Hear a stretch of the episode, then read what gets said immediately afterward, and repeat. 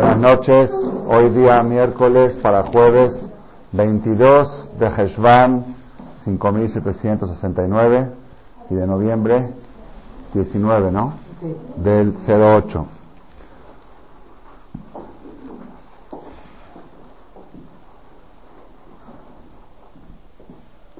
Tenemos una obligación, tanto hombres como mujeres, de recitar 100 verajot al día. 100 veces al día decir Baruch Atah Monai Elokenu Melech Haolam. Esta takaná fue establecida por el rey David en la época del rey David. Hubo una epidemia en la cual estaban muriendo 100 personas al día, estaban enterrando 100 personas al día, era una cantidad que ya se consideraba epidemia, hicieron ayunos, rezos, preguntaron en los Urim Beturim, las doce piedras del Cohen Gadol, por qué está pasando esto, y con Ruach HaKodesh le dijeron a David Amelech que la solución para frenar esta será es que todos los judíos existentes en ese tiempo en Eres Israel, estaban todos allá, deben recitar 100 verajot al día y esas 100 verajot al día frenan la muerte y las epidemias. Eso es muy importante, la persona debe procurar, para los hombres relativamente es más fácil porque de la pura amidad tenemos 19 por 3, 19 verajot en Navidad por 3, ya son 50 y, 57, más la Baruch Shamar, Ishtabach, eh, Yotzer, hay otras. Es decir, para los hombres es fácil, las mujeres que no rezan tres tefilot se les complica un poco más y más si están a dieta. Porque si no están a dieta, entonces pueden completarla con verajot de alimentos. Que si están en ayunas o, o a reserva de que estén en una dieta de agua, de tomar mucho agua, que pueden cada 10 minutos decir Shakon y otra vez y tomar 8 litros de agua al día y por cada vaso de agua, un Shakon, ya son como 30 verajot que tienen para completar las 100 verajot al día. Bueno, las verajot que nosotros, las bendiciones que nosotros conocemos son, las bendiciones que conocemos son las comunes. Las bendiciones de la mañana son 20. Cuando uno se despierta, Metilat Yadayim, Asher Yatzar, Mehazir, Shemot, Garim, Metim, Larjim, Benyau, Ben Laila, Matir Azurim, Pokeh Hibrim, Zokef Kefufim, Alvisharumim, Natan Ayaf Koach, Shelo Asani Goya, Shelo Asani Shifra. Son verajot conocidas. Luego tenemos eh, la verajá de Amavir, Heble, Shenak, Hashem me quita el sueño de los ojos para no estar adormecida todo el día que estar despierta, esta es una verajá especial. Este, tenemos la verajá de Gomer Hasadim Tobim de Amo Israel, tenemos la verajá de Notena Torah, son 20 verajot de la mañana, son conocidas. Baruch Shamar es conocida, Ishtabach es conocida, Baruch Atal Hashem Yotzer Meorot es conocida, Oelet Amo Israel de Abba es conocida, Gal Israel es conocida, la Amidah, y así, Sheakol es conocida, Adamá, Aetz, este, Mezonot, ¿sí?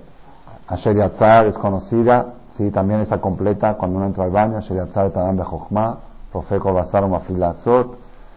Eh, hay verajot un poco menos conocidas, también se conocidas Kiddush de Shabbat, Mekadesh Shabbat, es Kiddush, también es conocida Boreperia Geffen, conocida. Otras verajot menos comunes, Shehiano de Kiemano de las semanas de, cada vez que se estrena algo, se renueva algo, Shehiano de Kiemano de las semanas de, Berajot, más remotas que nunca se necesiten cuando pasa una desgracia, Baruch Atah Hashem, lo que nos hablan, Dayana Emet, el juez verdadero, esa la dicen eh, generalmente los deudos cuando hacen la quería, pero en realidad la halajá dice cualquier desgracia que le pase a la persona, ya sea una pérdida de dinero importante o algo, dice Baruch Atah Hashem, se encendió el negocio o algo, Baruch Atah Hashem Jolam, o no llegó a ir el lunes o algo. Baruch Atah Hashem Dayana Emet. Son verajot, verajot este, que, que nunca otra, otra verajá un poco rara que se dice Baruch Hashem Metim, bendito Dios que revive a los muertos. ¿Cuándo se dice esa verajá? Cuando ves un muerto levantarse del panteón.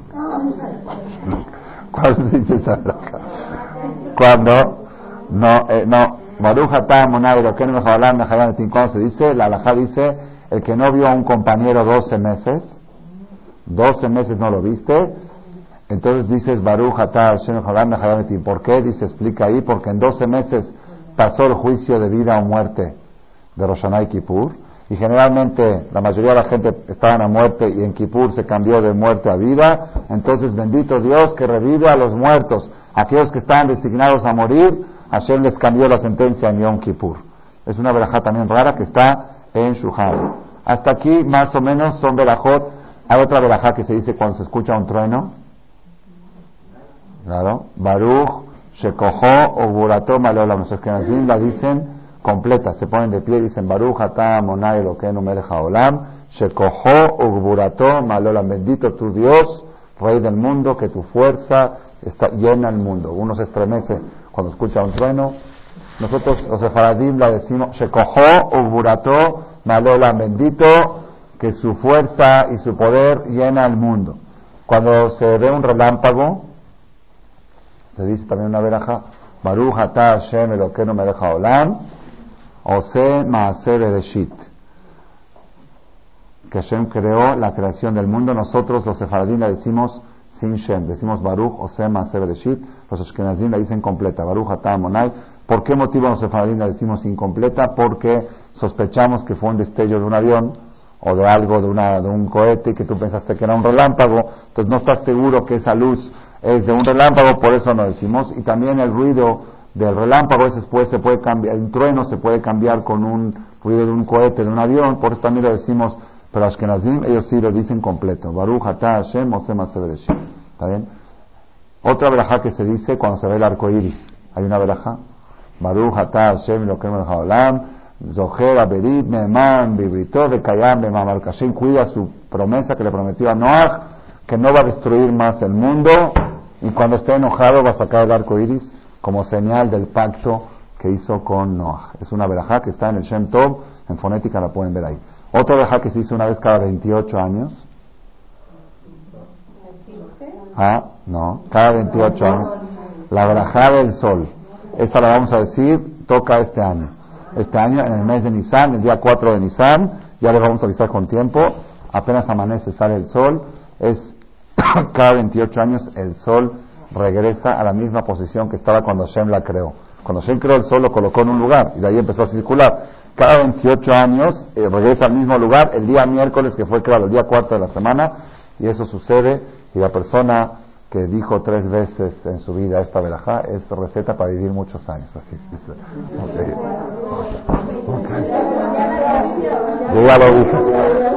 Yo ya lo dije, yo ya lo dije una vez, Baruch Hashem, en el año el año Tafshin Mem, hace 29, 28 años, Mem Alex, yo lo dije en Jerusalén, me tocó en el Kotel, había casi 100.000 personas caminando a las 4 de la mañana camino al Kotel y fue algo espectacular. Dijimos Shahrit y teníamos Shahrit esperando que se quiten las nubes porque no se veía el sol. Apenas se quitaron, no se veía el sol. Baruch ata Hashem Elokeinu melech haolam ose maase bereshit. Es una verdad. Esa es toda, bereshit, igual que la del relámpago. Cuando una persona ve el mar Mediterráneo, dice, Baruch ata Hashem Elokeinu melech haolam she'asa agadol. Etayam agadol, que hizo el mar grande. Hay discusión si es el Mediterráneo o si son los océanos, por eso nuevamente la decimos sin y solamente estas verajot solamente cuando no pasaron 30 días. Si, si lo viste dentro de 30 días, si vas a la playa de vacaciones, no vas a estar diciéndola todo el tiempo. Una vez cada 30 días. Bueno, hasta aquí más o menos haciendo un repaso de unas verajot más comunes y menos comunes. Pero hay unas verajot raras que yo mismo ignoraba que existían. Y este año las aprendí, ahora hace poco, hace dos semanas, gracias a una clase que estamos dando en la mañana después de Shahrit, y nos estamos llevando por el tablero digital que marca estudiar tal y tal alajot de Shulchan Aruch y estoy impresionado de estas alajot y las voy a compartir con ustedes y en base a esto va a ser la charla de hoy. Dice así, la persona que pasa por un lugar que le sucedió algún milagro a uno, tuvo un choque, un milagro, una que se salvó de manera sobrenatural. Entonces dice, Baruch ata monai melech haolam, Nes Bamakom Azeh. Bendito Dios que me hizo un milagro en este lugar. Cada vez que pasa por ese lugar, siempre con lapso de 30 días de diferencia. Pero si fue cerca de aquí uno pasa seguido, no dice la verajá más que una vez, o cuando pasen 30 días que no vio ese lugar. Yo cuando voy a Veracruz, a Chachalacas, cada año cuando vamos, decimos, cuando pasamos por lugar donde fue el choque que tuvimos con Hantawi, que esto, lo de Inon, ahí paramos, nos bajamos y decimos, Baruch, Shazal, Inés, Bamacomas, de bendito Dios que me hizo un milagro en este lugar. Si, si pasas por un lugar que se le hizo un milagro a tu papá, Baruch, Shazal, Inés, Leavi, Bamacomas, bendito Dios que hizo una, un milagro a mi padre en este lugar. Anín que no dice de la madre, ¿eh? Tendría que ser lo mismo, aparentemente. Bueno, y si se le hizo un mes al abuelo, ¿ah? Al abuelo, dice también, Shazanes, la botai, vamacomas de que mes a mis padres, mis ancestros, en este lugar. Y si es a tatarabuelo, tatarabuelo, aquí hay más lo que hay discusión. Dice, depende. Si tú naciste después de ese milagro, es decir, si no fuera por ese milagro tú no existieras, entonces tienes que decir de la aunque sean mil años. Hay si te cuentan de un milagro que pasó, que si no fuera por ese milagro, por ejemplo, si te cuentan que tu tatarabuelo estuvo en la Inquisición de España y estaba a punto de quemarlo y se salvó milagrosamente, cuando pasas por ese lugar en España, donde dicen que ahí era el lugar de la Inquisición, o uno que sus abuelos estuvieron en Auschwitz, y se salvaron. Cada vez que llega a Auschwitz, tiene que decir, porque si no fuera porque se hubiera salvado su abuelo, él no existiera. Pero si él ya había nacido cuando sus abuelos estaban en el campo de concentración, o su papá ya había nacido, que es que no interfiere ese milagro en la existencia de esta persona, hay solamente tres generaciones, papá y abuelo. Papá y abuelo es indiferente, pero ya más arriba depende qué trascendente fue para ti ese milagro y la persona tiene que pensar que nuestros abuelos estuvieron en la destrucción del Bet con todas las matanzas que hubo ahí y si uno de ellos no lo hubiera logrado escapar nosotros no existiéramos entonces si pasas por un lugar con certeza que ahí un antepasado tuyo se salvó la vida dices Baruch Shazam es la Botai Mamakom en este lugar es una verajá también curiosa e interesante si pasas por el lugar donde se le hizo un milagro a tu maestro a tu Rab también. Baruch Shazanes le rabí bamakomase. Bendito Hashem que le hizo un milagro a mi maestro en este lugar, porque uno necesita de su maestro igual como necesita de su padre y de su madre. Pero si pasas por un lugar que pasó un milagro a fulano, a tu amiga, no dices ni una veraja. Bendito Dios que le hizo un milagro a mi amiga en este lugar, no. No, porque tú no tienes ningún vínculo familiar directo que eres descendiente de eso. Pero si pasas por un lugar donde se hizo un milagro a todo el pueblo de Israel. Por ejemplo, dice Shuhan Aruch, estoy leyendo el capítulo que quiero saber la referencia, capítulo Resh Het de Shuhan Aruch capítulo 218 del Código de Leyes Cotidianas que tenemos Ora capítulo 218, inciso 1. Dice, Arroe Maverot Hayarden vas a Israel y en un, en un viaje turístico te llevan por rumbo a Tiberias, te llevan por el camino del Jordán, de Jericó, de Jericó, y el guía turístico, si es un guía turístico este, con kipá, de los que creen, porque lo Alenu me contó una persona que fue hace un mes en un viaje turístico a Israel, y dice, nunca vi un antisemita peor que ese guía judío, más antisemita que los goy. Y todo el tiempo los llevaba y les decía, aquí, aquí Yeshu eh, trajo a sus cestos, así les decía, aquí estuvo Yeshu con sus alumnos. Sí, yo no vine a Israel a ver esto, le decía. Y discutían, decía, muéstrame, mira el Moshe Rabben. Y dice, no, no creemos en esas cosas. Así el guía. Pero si una persona va a Israel y tiene que exigir, porque los guías turísticos por default son ateos, pero entonces uno tiene que exigir un guía que, lleve, que te lleve a conocer las partes religiosas y que te explique. Entonces luego te lleva por un lugar ahí en camino a Tiberias, por el río Jordán, te dice, ¿Ves aquí el río Jordán? Exactamente aquí es donde cruzó el pueblo de Israel, el Jordán y Yoshua. Cuando murió Moshe, Yoshua atravesó aquí y aquí el Jordán se partió, porque también así como se partió el Mar Rojo, se partió el Jordán y cruzaron todos los judíos. Aquí empezó la conquista de Israel. La primera ciudad que se conquistó fue Jericó y Jericó, la que está ahí. Si tú ves el lugar exacto donde fue el cruce del río Jordán, tienes que decir una veraja. Baruch, Ata, Amonai, Eloquenu, Melech Haolam, Sheasan, Isim, Laabotenu, No Balamim, Bazeman Azeh. Que bendito Dios que le hizo milagro a nuestros padres en este sitio. Igual si te llevan al cruce del Mar Rojo si algún día llegas a Yamsuf y con certeza te dicen, mira, aquí fue donde cruzó el pueblo de Israel, el Yamsuf, donde se ahogaron todos los egipcios y se salvó que ahí decimos Vayosha Hashem, Vayom Israel, Miad Mitzrayim, que Israel cantaron Az Yashir, Moshe, Une Israel, Etashirah, Azot Hashem. Si pasas por ese lugar exacto, dices Baruch, Atah, Monai, Eloquenu, Melech Haolam, Sheasar, Nisim, Laabotenu, Bamakom, en este lugar. Y así en todo lugar donde fue milagro de todo el pueblo de Israel. Pues fue un milagro de un grupo, de un grupo no se dice, nada más los descendientes de esa familia. Eso es alajot todavía todavía las entendemos. ¿Qué pasa? Ahora viene la sorpresa.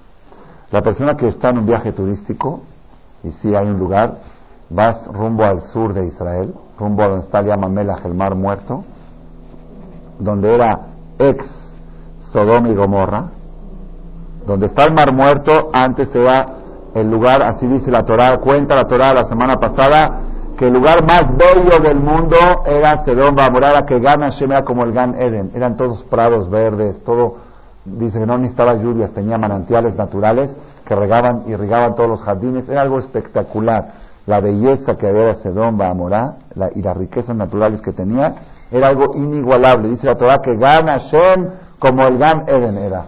era. Por eso llegaron a lo que llegaron. Tenían un lugar tan bello, no querían compartirlo con otros. Ese lugar se volteó, Hashem así se cuenta la la semana pasada, Hashem lo volteó así como una olla, agarró la tierra y la hizo así, y cayó del cielo, primero cayó del cielo piedras de fuego, azufre y fuego, Gofrit Baesh, azufre y fuego, fue el primer ataque nuclear de la historia. Nada más que ese ataque nuclear lo hizo Hashem, no lo hizo Nueva York, ¿sí? Un ataque nuclear que destruyó, quemó, incineró todo, salía humo se veía el champiñón como, el del ataque nuclear, así cuenta Quitora, o sea, lo dice cuenta que Quitora Kishan, como parecía que un, horno, toda la ciudad era un horno que sacaba humo, y después Hashem agarró la tierra, la volteó así, y dice la, la Torah, en este lugar jamás va a crecer una planta, jamás, ni un pez, no hay vida, nada, no puede. Es, un desierto impresionante, el mar muerto. La tierra muerta, es todo seco, seco, seco, blanco, blanco, no hay forma de que crezca una planta. El mar muerto, pues llama mar muerto, la tierra muerta, no hay, no hay vida. Para demostrarte qué tan negativo es para Kadosh Barjú la conducta de Sodom y Gomorra, que no puedo extenderme más porque el tiempo se me está yendo, pueden escuchar el cassette de hace unos años, así se llama, Sodom y Gomorra. Ahí explicamos por qué tan, qué tan grave fue. Todavía el diluvio se recuperó, pero el Sodoma y Gomorra no se recuperó, quedó muerte para siempre. Uno va por ahí y de repente le dice el guía turístico, esta estatua que ves aquí de sal, que tiene forma de sal, esta es la esposa de Lot.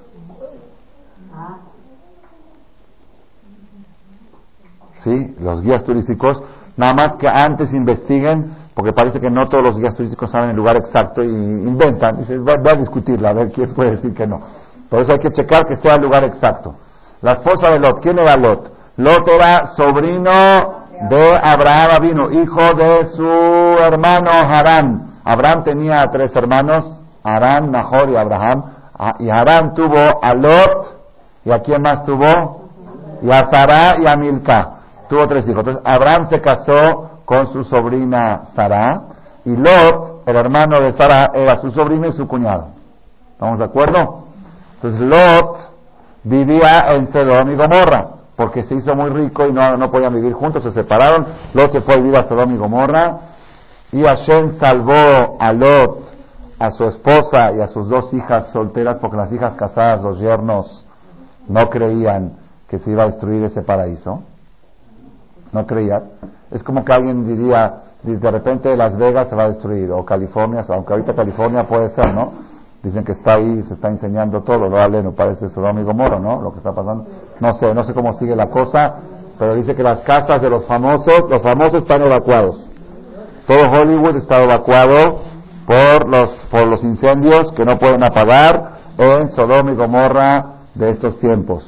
Eh, California, por ahí, donde están todas las Hollywood, aparentemente Sodoma y Gomorra de estos tiempos.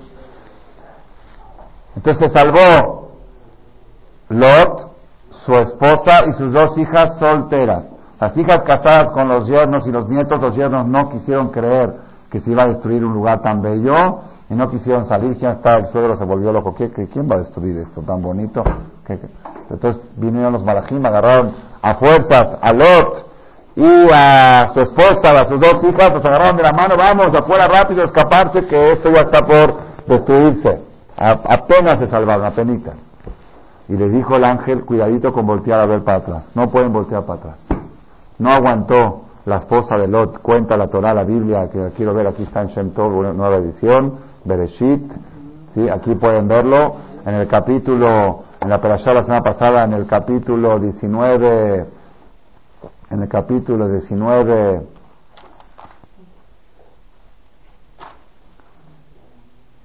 versículo 26, dice la Torah, no se aguantó la esposa de Lot y volteó a ver para atrás, porque había dejado ahí a sus dos hijas casadas y a sus nietos y a sus muebles y a su casa y a sus sillires y a sus coches, todo, todo que todo estaba ahí, se fue sin nada.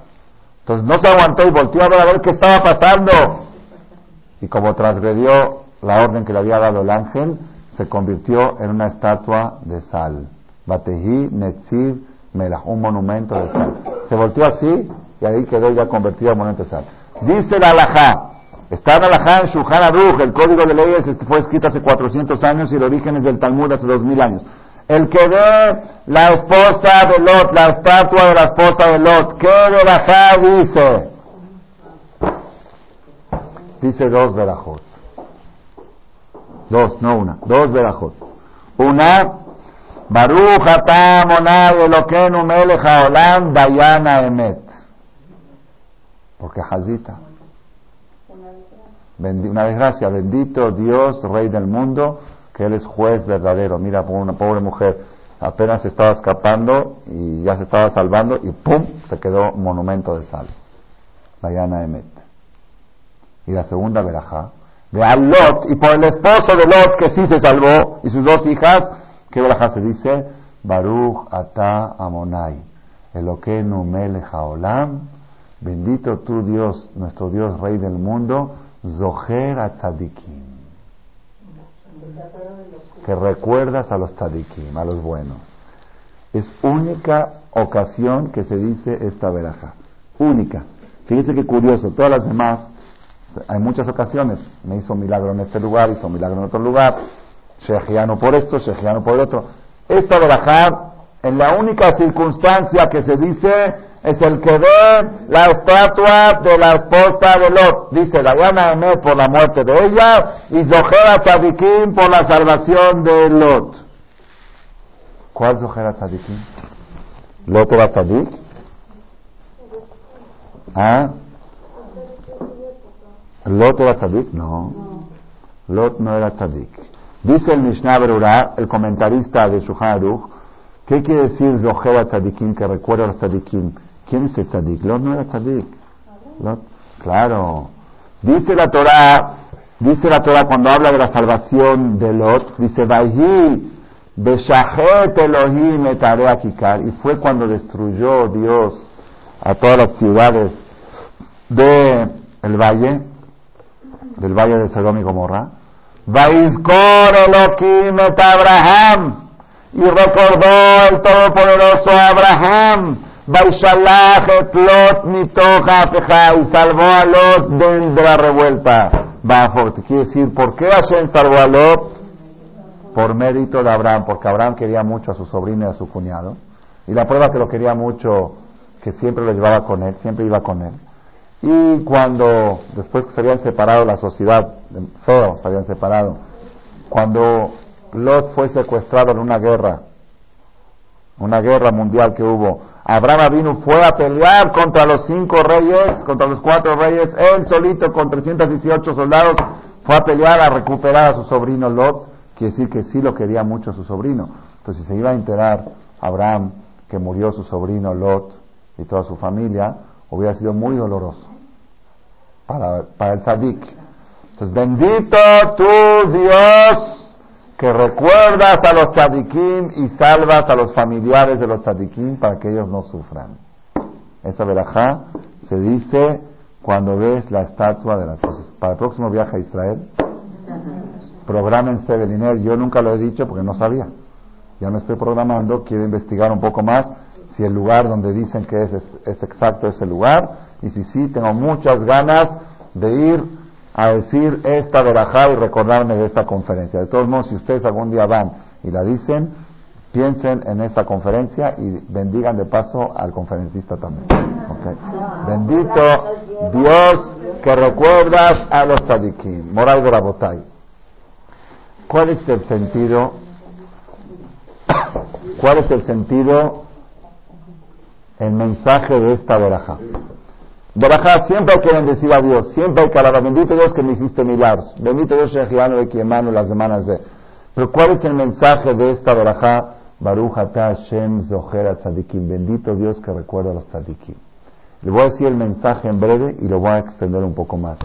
El mensaje es, el mensaje es que conviene tener parentesco con un tzadik.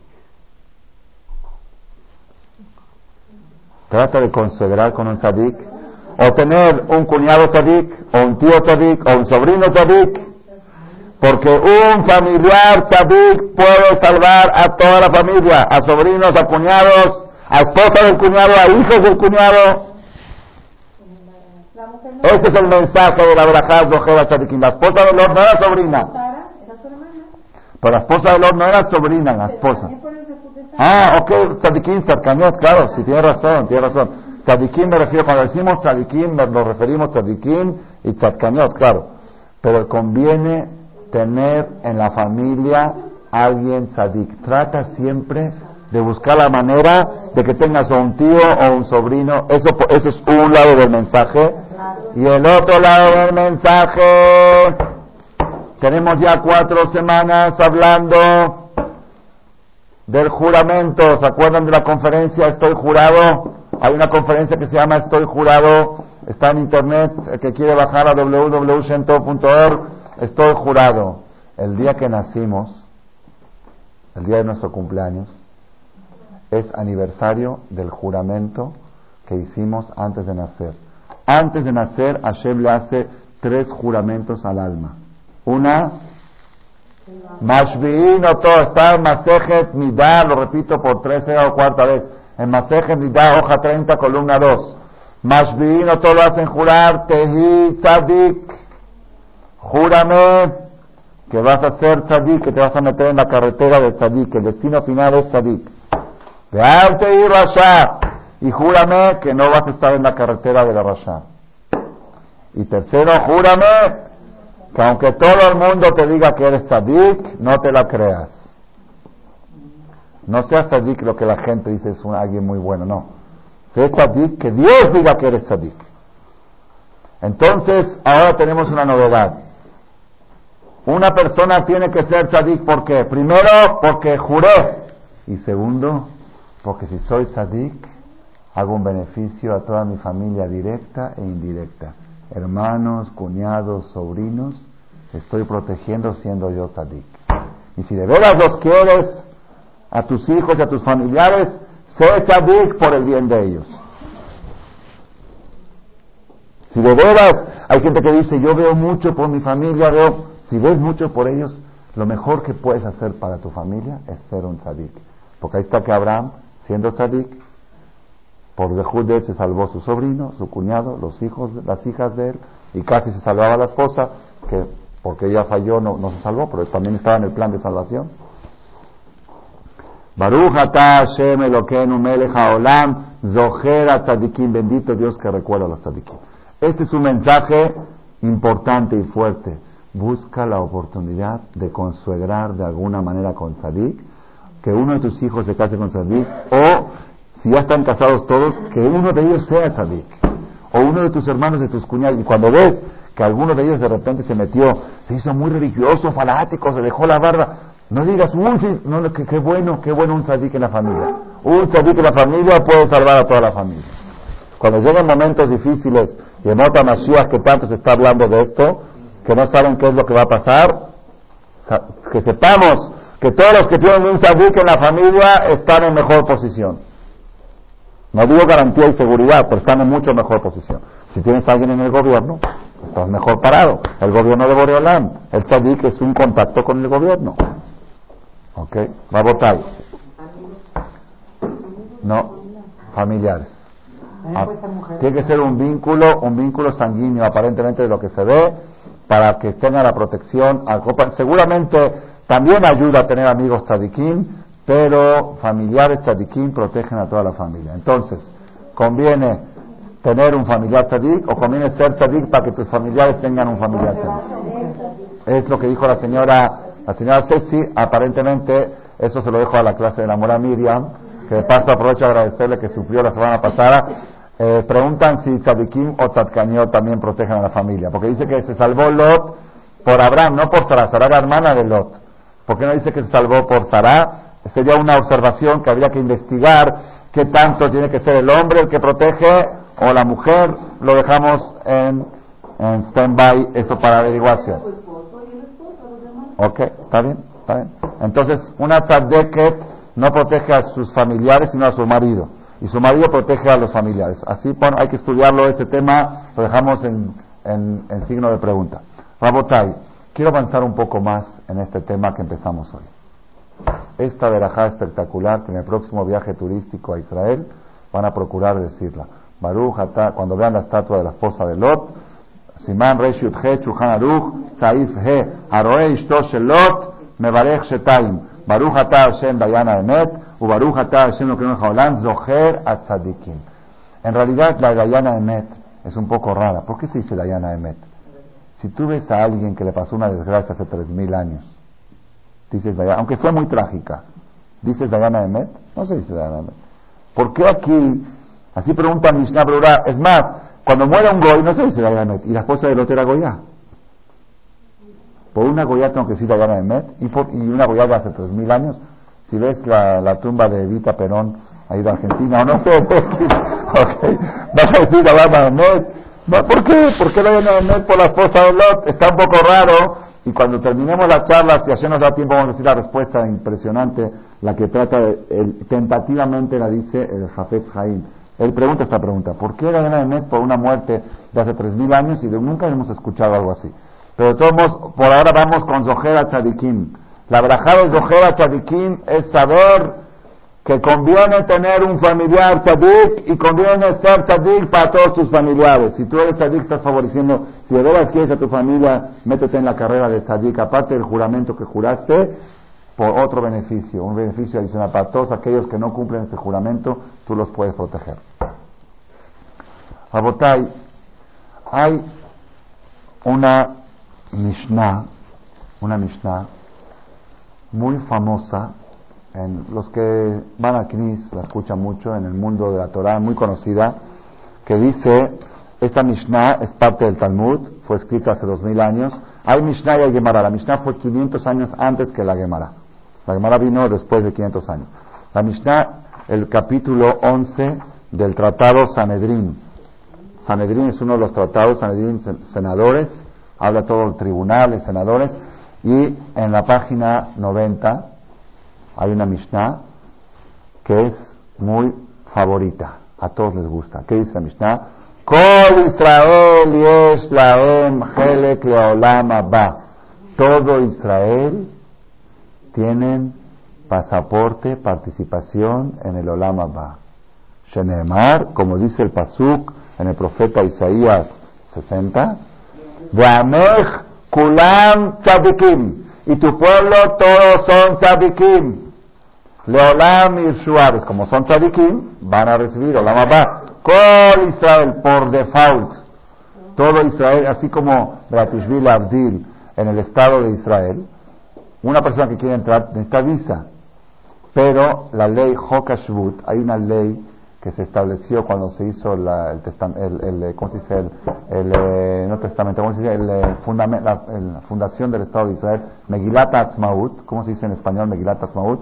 La acta de la independencia, la independencia de Israel, ahí está escrito que todo judío que compruebe que es judío tiene derecho a entrada automática a Israel y a, y a la ciudadanía y a la nacionalidad. No necesita tramitar el green card el hecho de ser descendiente de Abraham, Isaac y Jacob, o de ser judío por conversión, si es una conversión válida, que es Yehudí, Yehudí, eso automáticamente le da el derecho a la ciudadanía israelí.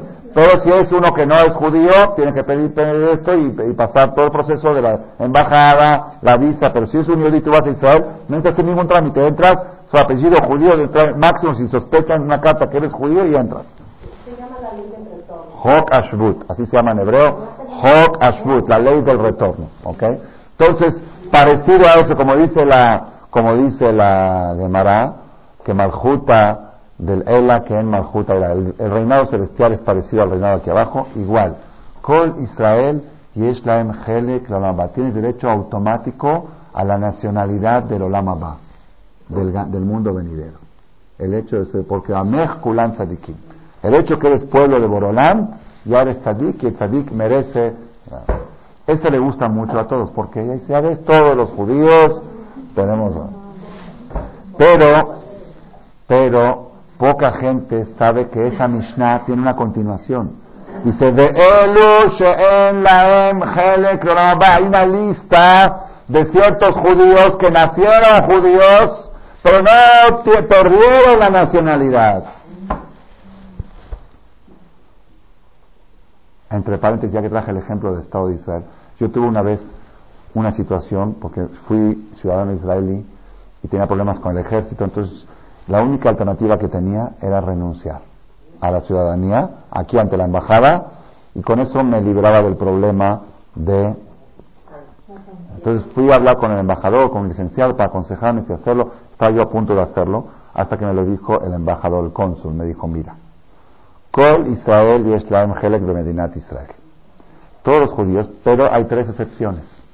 Tres excepciones de judíos que se les puede negar la visa. Uno, el que tiene una enfermedad contagiosa, cuando había tuberculosis o, sarampión, lepra, unas enfermedades que pueden contagiar, que ponen en peligro la integridad de la salud, entonces pueden negar la visa aunque sea judío. Dos, el que está buscado por la Interpol, si es un delincuente internacional y pide asilo al Estado de Israel, pueden negarle la visa. Son cosas que están pasando mucho últimamente. Está sucediendo y ya ha pasado que Israel no le negó la visa y regresó a Estados Unidos y lo pusieron en cárcel cadena perpetua. Un traficante de drogas de muchos miles de, éxtasis, sí, salió hace poco y él decía, ¿cómo Hokashbut, Hokashbut? Hokashbut tiene esa cláusula Tienes derecho a la ciudadanía israelí, excepto si estás buscado por la Interpol por delincuencia internacional. Y tercer persona que le pueden negar la visa es aquel que alguna vez fue ciudadano israelí y renunció a la ciudadanía. Pues ahora, no quiere decir que no te la vamos a dar, pero tenemos derecho a negártela. Si tú ya la tuviste y la rechazaste, ahora te la podemos negar. Así me lo dijo el embajador. Entonces me dijo, tú puedes negar, ahorita renunciar, pero la próxima vez que quieras subir a Israel, no te digo que no, chance que sí, pero ahora ya pierdes el derecho automático a la ciudadanía. Entonces, eso también aquí va, también en Olama va con Dios, también existen cláusulas de excepciones de personas que pierden la ciudadanía natural del Olama va. ¿Quiénes son? Trae una lista de personas. Uno es Yarobam Ben Abat, fue un rey de Israel que hizo idolatría. No, Yarobam, no Rahabam Yarobam, que hizo idolatría a todo el pueblo de Israel, otro fue el rey Ahab, otro fue el rey Menashe, hay discusión en el rey Menashe, Ahitofel, Doeg, hay una lista de judíos de la historia de la Biblia que esos judíos perdieron su entrada la mamá. Perdieron, o porque eran enfermedades contagiosas, o porque eran traficantes de drogas buscados por la Interpol de los conceptos espirituales, o porque renunciaron. Ahora, hoy, hoy en día, ¿puede existir alguna persona que pierda el derecho a la Lama Sí. ¿Quién? ¿Quién? Dice. Primera persona, ¿quién es? Hay una lista de tres, cuatro tipos de actitudes que pueden hacer perder el derecho. Uno es aquella persona que reniega el concepto de la resurrección. Dice, ¿qué es eso que los muertos van a revivir? ¿Cómo crees? Pues esa persona, Dios le dice, si no crees, pues tú, tú no te levantas. Tú no te levantas. Si no crees, no te levantas. El que más cree, más rápido se levanta. Entonces, este primero, uno a Omer en Tejiata Metim Dice, no creo que esté escrito eso en la Torah. ¿Dónde dice eso en la Torah? Eso lo dijeron los hajamim, son, son teorías, son, son ejemplos. No, no creo que... ¿Tú crees que el panteón así de repente, pum, se va a levantar? Ya está podrido todo. El que dice así, pierde el derecho a la Es uno. Otro es Omer en Torah Minashamayim. El que dice, la Torah no la entregó Dios. Esa la escribió Moshe. Moshe era muy inteligente, muy capaz. Esa persona pierde el derecho a la Lamabá. Porque si no creemos que la Torah es de origen divino, pues ya no, hay judaísmo, no hay nada. Todo invento de una persona, pues yo puedo pensar diferente. Y el tercero es Apicoros. Apicoros es una persona que reniega. Apicoros. Porque hay gente que no respeta, pero no reniegan. Si no puedo, me cuesta trabajo. Pero el que reniega, el que reniega, ahora, para ser apicoros, la Gemara explica, tiene que ser aquel que reniega algo que está escrito claramente en la Torah. Por ejemplo, la Torah dice no comas hazir. Dice, eso era antes, ahora no. No, eso no es cierto. O la Torah dice, hubo cruce del Mar Rojo. ¿Cómo crees que se va a partir el mar? Es eh, cosas que están escritas claramente en el Sefer Torah, en el libro de la Biblia. El que la reniega recibe el título de apicoros y el que tiene el título de apicoros es un delincuente internacional que renegó hasta su nacionalidad y perdió el derecho a la nacionalidad. Entonces tiene que renegar lo que dice la Torah. Pero si renegó algo que no está escrito claramente en la Torah, aunque es jaramero, está mal, pero no pierde el derecho a la mamá. Tiene que ser que reniegue algo que está escrito directo en la Torah. Dice la Gemara más adelante, el Talmud que analiza quién entra en esta categoría de apicoros. Dice el Talmud, ¿sabes quién entra en esta categoría? Aquellas personas que dicen, ¿para qué se necesitan los abrejim? May anulan rabanan, ¿de qué nos sirven los jajamim? Neolam lo sharulan urba, veloy astrulanu betza. Dice los jajamim nunca nos permitieron comer cuervo. El cuervo estuvo prohibido desde Matán Torah y sigue siendo prohibido. Y nunca nos prohibieron comer huevo. El huevo estuvo permitido siempre. ¿para qué le queremos a los jajamim? Lo que es haram es haram, lo que se puede, se puede, ya sabemos, ya un código. ¿Qué se necesitan a los jajamim? ¿Para qué tiene que haber colelim? ¿Para qué gente calentando que vayan a trabajar? La persona que dice así entra en la categoría de apícoros. ¿Por qué? Porque está renegando algo que dice claramente en la Torah. ¿Qué dice claramente? ¿Dónde dice la Torah diferente a esto? ¿Dónde dice claramente en la Torah? ¿Dónde? En Sodom y Gomorra. Por eso lo estoy trayendo ahora. ¿Dónde dice en la Torah claramente diferente a esta persona que dice para qué? ¿Dónde dice? Cuando Hashem le dijo a Abraham, ¿ah? Cuando Hashem le dijo a Abraham, voy a destruir a Sodom y Gomorra, porque el grito de Sodom y Gomorra ya es intolerable, lo que le hicieron a aquella niña, a una jovencita por cometer el pecado de atender a un huésped y darle de comer a un pobre que se estaba muriendo de hambre, se estaba desmayando de hambre, le dio lástima y le dio de comer a escondidas a las tres porque era un delito, en Sodoma y Gomorra era un delito darle al pobre de comer. Y el pobre se estaba muriendo en la calle, ella le dio lástima a las 3 de la mañana escondidas, que no la vea la policía, le dio, y luego las policías, los detectives de Sodom decían, ¿cómo puede ser que este pobre tiene un mes vivo si nadie le dio de comer? Aquí hay alguien que está haciendo un delito, pusieron detectives, pusieron cámaras de seguridad y descubrieron de que era una niña, ¿quién era esa niña? La hija de Lot, una de las hijas de Lot, que tenía lástima por el pobre y le daba de comer en la noche. La juzgaron por cometer el delito de darle pan al pobre. ¿Y cuál fue su castigo? La subieron a una azotea, la bañaron de miel y trajeron una colmena de abejas y desnuda. Y las abejas la picaban. ¿sí? Se hizo una colmena encima de su cuerpo y los gritos de esa niña Dice la Torah, llegaron hasta el cielo. A que está los gritos de esa niña, dijo Dios, ya no, ya no puedo seguir, ya no puedo aguantar, no puedo soportar más. No, la tolerancia tiene límite. Entonces cuando Hashem le dijo, Abraham, voy a destruir a Sodom y Gomorra, cinco ciudades, ¿qué hizo Abraham inmediatamente? Dijo, voy a rezar por ellos. Ese era Abraham vino, con todo y todo, voy a rezar por ellos. Y le dijo a Hashem, Hashem, ok, son malvadísimos los de Sodoma y Gomorra. Pero quizá dentro de la ciudad hay 50 tzadikim y quizá no vas a salvar la ciudad por los 50 tzadikim, 10 por cada ciudad, 5 ciudades. Le dijo a Kadosh Baruchu, y mensa bisdom, si es que en Sedom hay 50 tzadikim, benazati lejol amakom baburam. Voy a perdonar a todos por Zehud de esos 50 tzadikim. Y no se destruye Sodom y Gomorra. Le dijo Abraham, bueno, pero quizá hay 45. Así está en diálogo.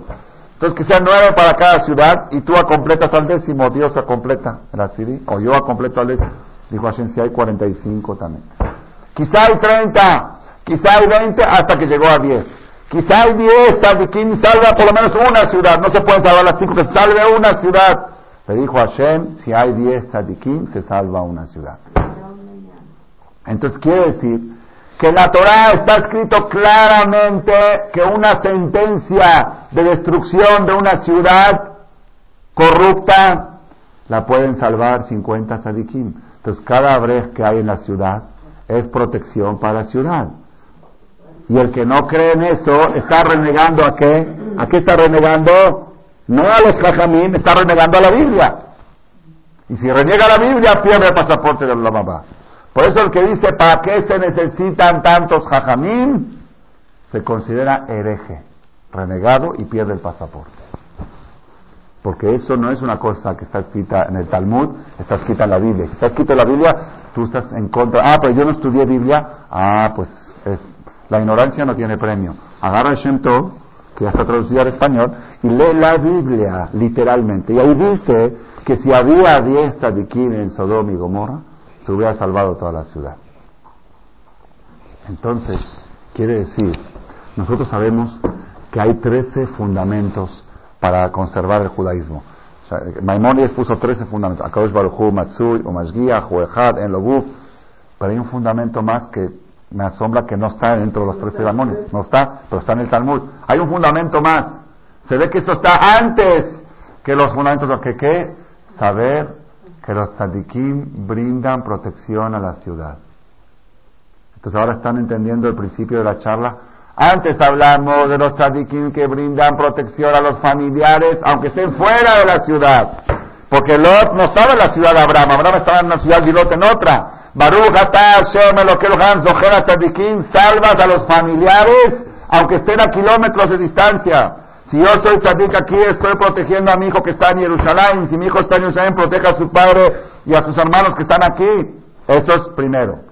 Pero si no tienes familiares tzadikim, pero en tu ciudad hay tzadikim, los tzadikim, aunque no son tus familiares, pueden proteger a la ciudad. Y esto es básico en el judaísmo, básico. Ahora, nada más voy a contar un mase, un mase, y después voy a decir la parte revolucionaria de esta conferencia. El que se tenga que ir tiene permiso a levantarse. Yo sé que es un poco tarde, hoy porque había un herey y tuvimos que llegar un poquito más tarde. Abotay, hace como 60 o 70 años, un poquito más, en los tiempos que estaba el antisemitismo muy fuerte en Europa, llegó el antisemitismo hasta la medicina, hasta los hospitales. Hay un juramento que juran los doctores cuando le entregan el certificado que deben de curar a cualquier persona sin diferencia de color, de raza, de culto, de credo. Prohibido hacer discriminación. Cuando llega un paciente, el doctor no puede decir, este es musulmán, no lo curo, o este es esto. Tiene, jura el doctor que va a curar, todo lo que sea ser humano lo voy a curar. Pero el antisemitismo estaba tan grave que ya habían convertido a los judíos en ratas. Antes de que venga el holocausto ya estaban muertos los judíos en la mentalidad de los alemanes. Decían que los judíos son ratas. Entonces, las ratas, tú cuando matas a una rata, ¿tienes cargo de conciencia? ¿Estás fumigando el jardín? Entonces ya cuando llegaba un judío al hospital ya lo veían como un ratón herido que llegó. Entonces ya se empezó a ver las diferencias, entonces ya era una situación insoportable. Ya, no puedes confiar ni en la medicina. Ahí se decidió por primera vez hacer el hospital israelita. Hasta hoy en día, en Argentina, los primeros inmigrantes que llegaron de Europa copiaron la idea, porque sabían que habían alemanes también en Argentina, hicieron hospital israelita en Argentina, hasta hoy en día todavía existe el hospital israelita. ¿Por qué? Para que podamos confiar, ¿sabes qué? Voy con doctores paisanos, hospital de paisanos, estoy más tranquilo. Más, no vaya a ser que ahí en el quirófano me dejen ahí estos alemanes. Bueno, entonces se necesitaba mucho dinero para hacer el primer hospital israelita de Europa, mucho dinero.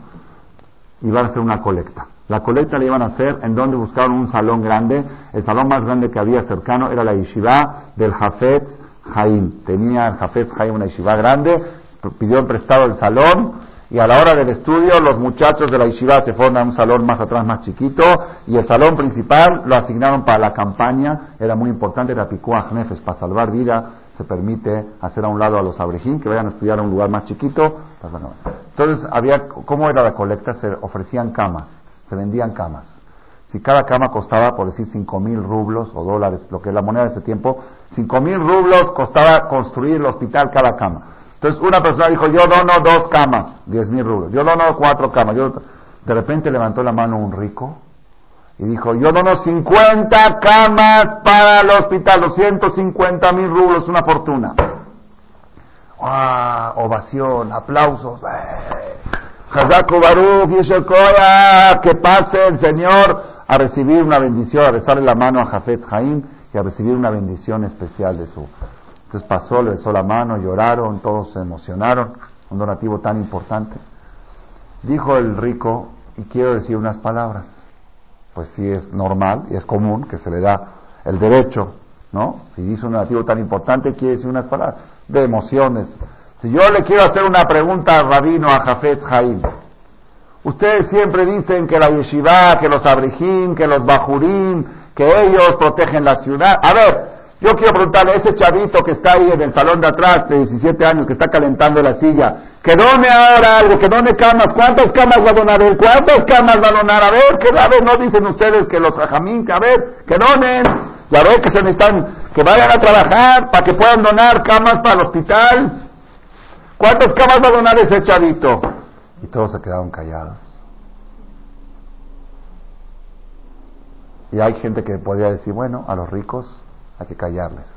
Pero Jafet Jaim va a ser el último que se le va a quedar callado a un rico, porque eso se llama Hanufa, Hanifut, y Kat Hanefim, Ename Kablim Peneshejina. Cuando tú escuchas a una persona que está hablando mal y te quedas callado por su dinero, en pierdes muchas cosas. Se llama Hanufa, aduladores. Jafet Jaim dijo, el Señor preguntó una pregunta y yo se la tengo que contestar. El señor fulano de tal que donó 50 camas al hospital, él preguntó, ese muchachito que está estudiando ahí, ¿cuántas camas va a donar al hospital? Y yo le contesto, ese muchacho va a donar 50 camas menos en el hospital. Su estudio de Torah va a ser que hay 50 enfermos menos en el pueblo de Israel. ¿Cuál es mejor donativo? ¿50 camas más o 50 camas menos? Pues ahí se va, ahí se va. Este dona 50 camas más y este dona 50 camas menos. Competencia. Y todos aplaudieron y dice, esto es mensaje, esto es mensaje. Un señor que viene aquí, un señor de la comunidad damasqueña, un señor muy importante en la comunidad, eh, su, cuñado es presidente, otro vicepresidente, otro expresidente y su yerno va a ser futuro presidente. Todos, gente muy alta. El señor mismo, un señor mayor ya de edad, hizo una teshuva shelema, él fuerte y no puede contra sus hijos y nietos, todavía no, siempre se lamenta que los quiere meter al camino, le cuesta trabajo. Él viene aquí una vez por mes, una vez al mes, a traer un donativo. Un domingo, el primer domingo de cada mes, pero como reloj. Y se lo quiere dar directo al Jajam, no se lo, no se lo deja a nadie, para apoyar aquí la causa de este lugar. Está bien, bienvenido. Un domingo llegó, me dice, Rabino, ayer vinieron al templo donde yo rezo a hacer una colecta para comprar ambulancia para Atzalá. Una o dos ambulancias para Atzalá. Me pidieron 10 mil o 15 mil dólares, algo así. Dice, la verdad, no les di. No les di. Yo no dije nada porque sí, Atzalá hace un trabajo fabuloso, fabuloso, y todos hemos, que nunca necesitemos, pero hemos llegado directa o directamente a, estar beneficiado de eso y hay que apoyar mucho acá. Pero el Señor lo que me dijo palabras de él, dice, yo en vez de donar dinero para ambulancias, prefiero donar dinero para gente que estudie Torah para que haya menos accidentes y se necesiten menos ambulancias. Me quedé callado. Dije, ¿es Dije, claro, no estamos menospreciando al que dona. El que dona para es una misión muy grande. Pero este señor dice, yo estoy compitiendo con ellos. Ellos donan una ambulancia más y yo dono que se necesite una ambulancia menos. Queda menos necesidad de atzalá, de terapia intensiva. Eso es. Eso es básico en el judaísmo. Eso es Zohera Tzadikim. Bendito Dios que por Zehud de salva a sus familiares y por Zehud de los Tzadikim salva a todos los alrededor. ¿Ah? Sí, entonces, Rabotay, nada más Nada más vuelvo a repetir que se tiene que ir por Salón Bait, le permito que se levante y se vaya. Nada más voy a decir la parte novedosa de todo esto. Hasta ahora, muchas partes de lo que, algunas partes de lo que dije ya estaban en otros cassettes, pero ahora viene, viene, la primera parte fue novedad Zohera Tzadikim y la última va a ser novedad también. Nosotros, Zohera Tzadikim, cuando se ve la estatua de Lot, si estás seguro que es la estatua de la esposa de Lot, hay un lugar donde te dicen los guías turísticos, hay que investigar. Si es fidedigno, se dice la veraja. Y si no, la dices sin Shemu Malchut, pero esta conferencia recuérdala cuando digas la veraja. Bendito Dios que salva a los familiares de los tzadikim. Conviene ser tzadik y conviene ser familiar de un tzadik. Ese es el mensaje cuando uno va de viaje a Israel. Rabotai, con mucho gusto. Rabotai, cuando leímos la semana pasada la perashá, el orden de la perashá fue el siguiente. Llegan los tres ángeles a visitar a Abraham, Abraham los recibe, los atiende con una hospitalidad sobrehumana, porque estaba tercer día después de la operación. Terminando ese suceso, le prometen a Abraham que el año que viene va a tener un hijo. Terminando eso, continúa, los ángeles se retiran de la casa de Abraham y van hacia Sodom y Gomorra a destruirla. Y ahí es donde Hashem le comunica a Abraham lo que va a suceder. Abraham no se aguanta y se pone a rezar un rezo muy fervoroso en el cual le pide a Dios que si hay diez sadikim que salve y Dios le promete. Después viene la destrucción de Sedón y la salvación de Lot. Y luego sigue la historia de las hijas de Lot que embarazaron de su papá. Y siguen más cosas, ¿no? Pero el orden secuencial de esto, ¿cuál es el orden secuencial? El Seforno, un comentarista hace 600 años, dice, ¿por qué viene este orden? Primero viene la visita de los ángeles a casa de Abraham, y luego viene la destrucción de Sedom. Dice, Barakumu Mishama Anashim Bayashkifu al Sedom.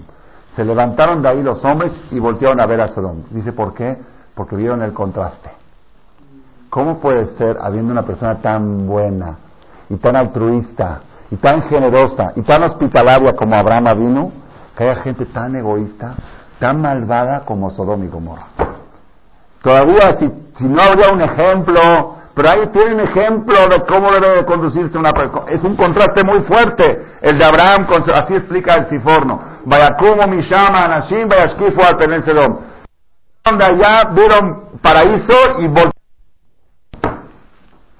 Así explica el Siforno. Pero el Zohar Akadosh, fuente máxima de la Kabbalah, dice algo, y esto lo estudié, yo no estudio Zohar, pero gracias a una clase nueva que empecé con el hijo de la señora Ceci todas las mañanas de cuarto para las ocho a ocho y media. Estudiamos Hokle Israel. Y en el Hokle Israel hay una sección, una parte de cada, que se lee cada día, y una parte del Zohar. Y en la parte del Zohar de la Perashá Bayerá de la semana pasada, del día domingo, dice lo siguiente. Escuchen qué espectacular mensaje fuerte, fuerte, fuerte. Dice así. Dice del día lunes, no del domingo. Jokle Israel, Yom Sheni, Perashat Vayera. Vayakumu Mishama Anashim, se levantaron de ahí los ángeles, Vayashkifu al y voltearon hacia Sedom. Dice, Rabbi Azar, el hijo de Rabbi Shimon Bar dice, fíjate qué bueno es Dios.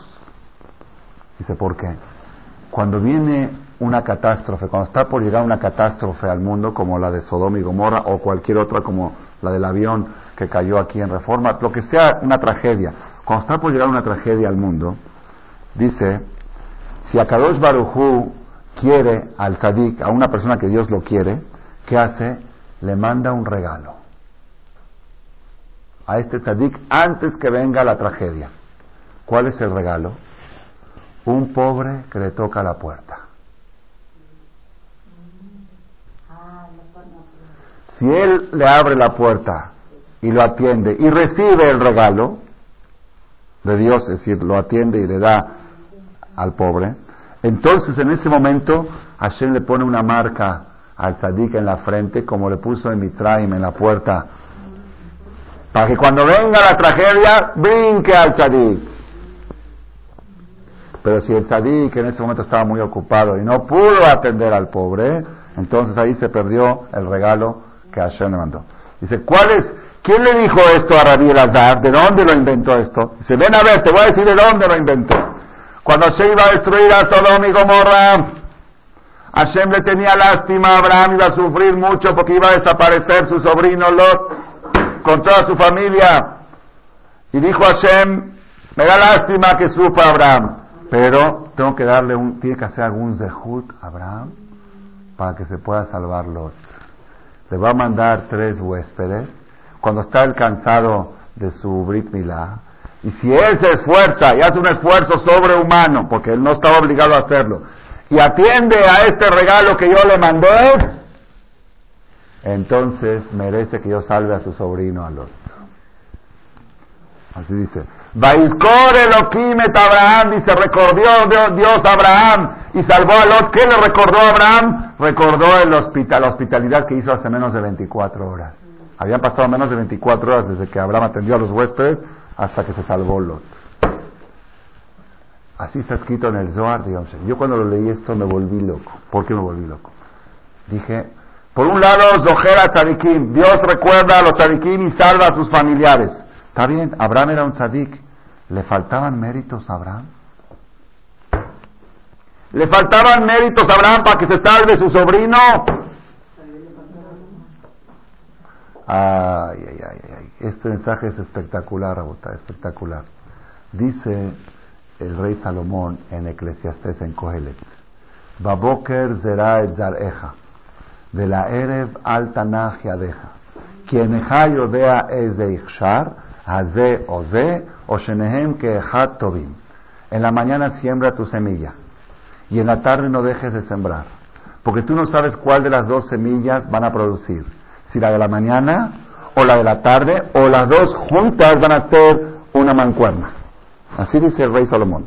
Sembraste en la mañana, siembra. ¿A qué se refirió? Se refirió a la siembra y también se refirió a traer hijos. Si trajiste hijos en la juventud, trae hijos en tu vejez porque tú no sabes cuál de los hijos van a trascender, si los de la juventud o los de la vejez, o entre los dos van a ser una mancuerna, van a completar uno al otro. También, ¿en qué lo interpreta el Talmud? Alumnos. Si tuviste una yeshiva en tu juventud, abre una yeshiva en tu vejez. Porque no sabes cuáles de los alumnos van a trascender. Si los alumnos de la juventud o los de la vejez o van a hacer una mancuerna, como Rabia Akiva, que los alumnos de la juventud se murieron todos, 24 mil, y los alumnos de la vejez trascendieron. Entonces, si no, nunca dejes de, hacer yeshiva, aunque tengas 70 años, vuelve a abrir otra yeshiva. No sabes cuál de los siembra, sigue sembrando. Eso está en el Talmud, en Masejet Yevamot, hoja 62 con una 2. Pero hay algo que no está en el Talmud, está en el Midrash. Dice, Asat tzedakah boker y hacer tzedakah eres. Si hiciste tzedakah en la mañana, vuelve a hacer tzedakah en la tarde. Porque tú no sabes, Dorea tzedakah, la tzedakah es una semilla. Zir'u lachem, de kitzru fíjese, dice el profeta, la tzedakah es una semilla que produce. Si sembraste en la mañana, hiciste tzedakah en la mañana, Vuelve a hacerte de acá en la tarde porque tú no sabes cuál de las dos es la que te va a proteger, si la de la mañana o la de la tarde, o quizá entre las dos van a ser una mancuerna y van a crear tu protección. Nunca digas ya hice mucho. Porque si Dios te está mandando al pobre a la puerta, es porque tú lo necesitas, no porque el pobre necesita. Te está mandando un aviso que probablemente está por llegar algo y te están mandando una protección. No digas, no, pues yo ya doy más, yo ya di mi diezmo, yo ya hice, yo ya ayudé mucho. Ok, tú ayudaste mucho, no salgas a buscar a quién ayudar. Pero si ya te tocaron la puerta, cuidadito con negar. Es peligroso. No es haram, pero es peligroso. Porque cada vez que te tocan la puerta, es muy probable que te están mandando un regalo de Borolán por algo que está por venir. Esto es un musar, un musar espectacular. Yo he contado en otras ocasiones, me ha pasado, siempre tengo la buena suerte del Zehut, porque creo en esto, y por eso me ha dado el Zehut. Yo lo estudié esto, pues no con Abraham yo había estudiado que siempre que tocan la puerta es un regalo, pero nunca lo relacioné con los ángeles de Abraham. Por eso se salvó Lot. Lot se salvó por, por la última acá que hizo Abraham, no por la que hizo Antier, la que hizo ayer. Esa, esa, esa salvó. Cuando estoy por salir de viaje con toda mi familia, con la camioneta llena, cargada. Pensamos salir a las 8 de la mañana a Veracruz, un viaje de 5 o 6 horas. Y salen, son las 10 y todavía no salen hasta que cargan esto y cargan lo otro. Ya están los niños fastidiosos, tienen una hora en el coche, ya gritando, peleando, ya saben cómo es, ¿no? Todo el relajo. Y ya abrimos la puerta para salir sin exagerar, estoy Abrimos la puerta con el control, ya echamos la, ya está en reversa la R. Ya, ya por fin, ya. Me dice, ya Shaul, ya vámonos, ya están unidos, o sea, ya, ya se hicieron las 10 de la que estar ya en, Puebla. Okay. Ya estoy, de repente tocan el timbre. ¿Quién es? Del colel de herradura que yo doy 100 pesos mensuales, vino el cobrador. ¿Qué es lo natural, lo normal que uno dice? ¿Sabe qué? Ya aviso, estoy saliendo de viaje, dentro de 10 días pase, con mucho gusto le doy 200 en vez de 100 pero ahora estoy ya saliendo. Así, así yo estaba por contestar, porque ya, ya estaba desesperado todos, ya, estamos saliendo, ya, ya, ya no podemos más, una llamada, una ya está, ya, ya, jalas. Justo lo que me faltaba ahora, ponerme a repartir cot Y luego me acordé de esto y dije, cuidadito, cuidadito, cuidadito. Todas las carreteras, viajes Sacaná, Cola de Rajim, todos los caminos son peligrosos, cuánta gente ha ido y no ha regresado, cuánta gente ha regresado a hospitales en viajes de vacaciones, te vas con una familia numerosa y Hashem te quiere y te mandó un regalo a punto de salir de viaje, ¿vas a rechazarlo? Paro todo, vuelvo a poner en el parking y los niños que sigan brincando y quejándose que, que ya no salimos, ya estamos desesperados por salir, pero yo me cuesta más barato dar esa de acá que todo lo que puede pasar si pasa algo en el camino. Pero me ha pasado, no solamente eso, Cuernavaca. Me ha pasado cuando estoy por salir de viaje en avión, no lo pueden creer, estoy en camino al aeropuerto, me habla una persona viuda de Israel, de a 10.000 kilómetros es que voy a casar a mi hijo y usted, mi hijo estudió su yeshiva y por favor, digo, señor, usted sabe que yo estoy ahorita en camino al aeropuerto. Ah, perdón, perdón, no, no, no, no, no, no, no, perdón, perdón, perdón. Yo ahora lo necesito, yo ahora. Estaba yo a punto de festejar ahora en su corte el jala que el corte de pelo de mi hijo, de mi hijo número 12, Ken Irbu. Y es una alegría muy grande, una emoción muy grande, venía toda la familia. Estaba yo preparando el asado, era de un domingo, preparando todo, la silla y esto, donde le van a cortar al niño y la carne y poniendo y sazonando y, y todo. Y de repente dicen, papi, te hablan. ¿Quién es? Flindender de Israel.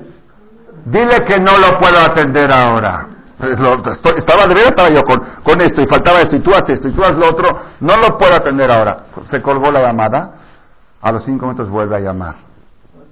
¿Quién era el de Israel? Uno que cuando yo estuve en Israel me contó que su papá estaba muy necesitado y yo le apoyé, le di 100 dólares y está hablando a ver si le puedo dar otros 100. Ya había pasado un año. Ahora, ahora me hablas. Ahora que estoy tan... Yo dije, Jajito, en mí sabe que estoy ocupado. Dile que estoy ocupado. Después dije, no, no, no, no. No, no, no, no, no, cuidadito, cuidadito. Cuando uno hace una fiesta, hay kitrug en el Shamay, dice, este hombre merece esto, o no me necesito yo esta protección, Dios me la mandó. Él no sabía que yo estaba haciendo una fiesta ahora. Y si me habló en este momento es porque yo necesito en este momento. Ese es el mensaje de Abraham vino. Con toda la, el jefe de Abraham vino, si voy a fallar en este jefe, el, sobrino no se salva. Este, el, de la tarde, el de la mañana no lo salvó, el de la tarde lo salvó. Es lo que dijo, nunca te abstén, nunca digas ya hice mucho. Tú no sabes qué acción, qué, qué detalle, este esfuerzo más, este es el que me va a salvar, este que me va a proteger a mí, a toda mi familia. Hashem nos ayude, que recordemos siempre Zohar, Tzadikim, y que seamos nosotros tzadikim y tengamos familia tzadikim para poder recibir el Mashiach, que no pronto.